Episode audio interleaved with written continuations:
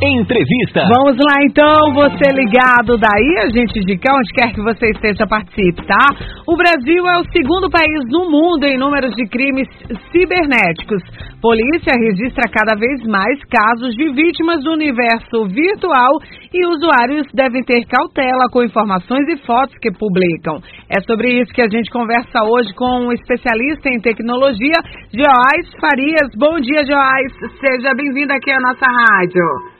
Bom dia, Drica. Um prazer estar falando com todos vocês. O prazer é nosso. E para a gente começar o bate-papo, então, o que são hackers e quais as ameaças eles representam, Joás? Joás?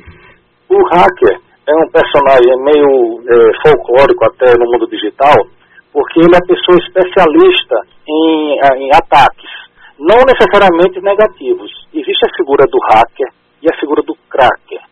A gente poderia é, separar exatamente naquele especialista que busca informação para melhorar a segurança e o cracker é aquele bandido mesmo, aquele cara que fica investindo em espaços de vacilos em nós, usuários comuns, como em empresas. O mundo virtual hoje está íntimo no, no mundo real da gente. A gente se conecta, está conectado o tempo todo. A gente faz muitas tarefas digitais e às vezes não tendo noção da capacidade de abertura que a gente dá às nossas informações, aos nossos dados bancários, aos nossos serviços. Ou seja, a gente está digitalizado. E tudo que está digitalizado está propenso a ser invadido. Como também é a vida real da gente, né? A gente parar num posto de gasolina e entregar um cartão a um bombeiro, a um, a um cara que está colocando a gasolina, longe de eu estar falando negativamente da pessoa. Mas o, o, possibilidade de alguém pegar o nosso cartão e em um minuto fazer uma besteira é o que a gente vive fazendo hoje no mundo digital, deixando nossas informações é, sem cuidados, sem critérios. É verdade. E como a gente leu no começo aí da nossa entrevista, o Brasil é o segundo país no mundo em números de crimes cibernéticos. O cenário é muito grave? É muito grave, porque falta uma coisa na gente que é educação digital, Trica. As pessoas é, pegam um telefone novo, compram um telefone, trocam um número muito facilmente, sem um cuidado de, por exemplo, ao trocar para um número novo, cancelar o número antigo. Não é só um telefone novo, e um telefone velho, e os dados antigos que ficam guardados tanto no chip como na memória do telefone, como na nuvem daquele chip durante o uso. A gente não tem o cuidado de prezar por aquilo que a gente está transmitindo. Pode ser uma besteira, mas até uma localização de onde nós estamos, como escola de nosso filho, é, restaurante que nós estamos, saída de bancos, de shopping, ou seja, a gente, sem muito critério, dispensa muita informação útil para aqueles que estão propensos a nos roubar.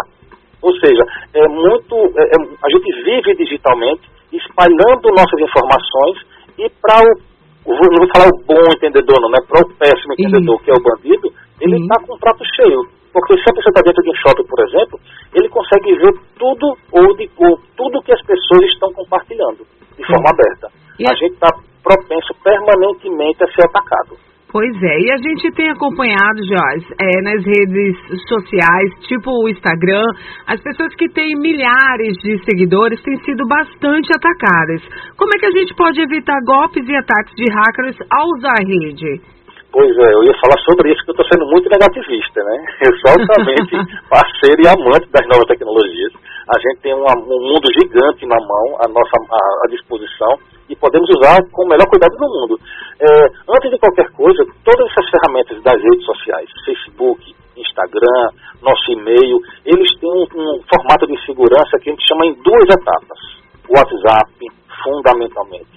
Porque o que é, isso, Drica? É uma nova senha de apoio porque a gente está, como, como tem insistentemente falando, a gente está sendo perseguido pelos hackers, pelo, pela, pelo povo do mal.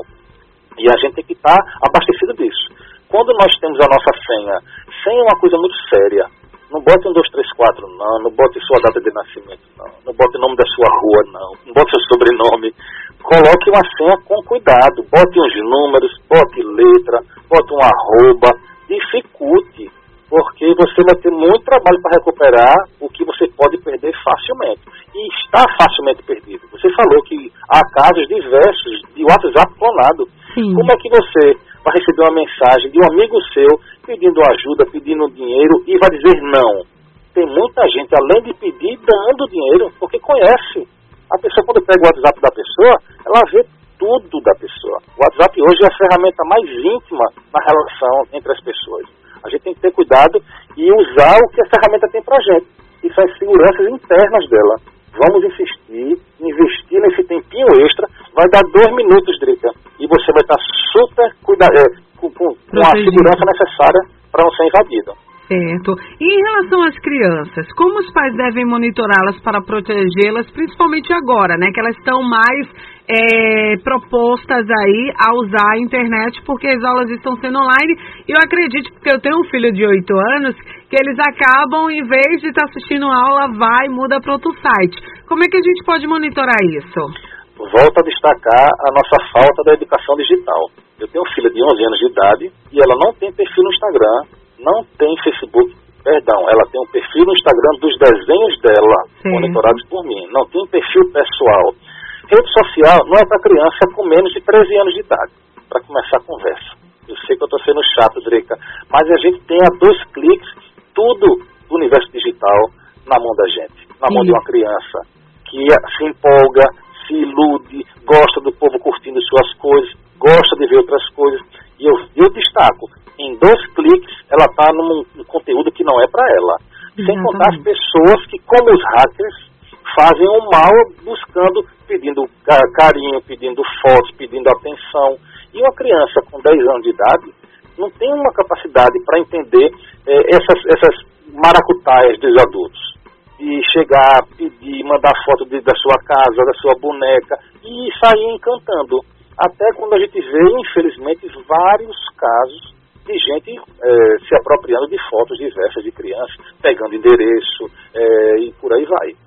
Entendi. Muito obrigada, Geoás. Conversamos com o especialista em tecnologia, Geoás Farias. Muito obrigada mesmo aí pela participação e pelas dicas, tá bom? Um prazer estar falando com vocês. Um bom dia. Fica na bom paz. Dia. Ótima terça-feira. Tchau, tchau. Obrigado. São 10h51, está aí a dica, né? Em outra oportunidade a gente vai marcar mais sobre o assunto que a gente tem recebido, né, Túlio? O Túlio aqui recebe as nossas pautas, dos os ouvintes pedindo bastante para a gente falar sobre esse assunto. E se você quer sugerir algum assunto para a gente conversar também, mande um e-mail para nossa redação, jornalnrpe.gmail.com ou através do nosso WhatsApp 32210270. Amanhã tem mais bate-papo. Fique ligado.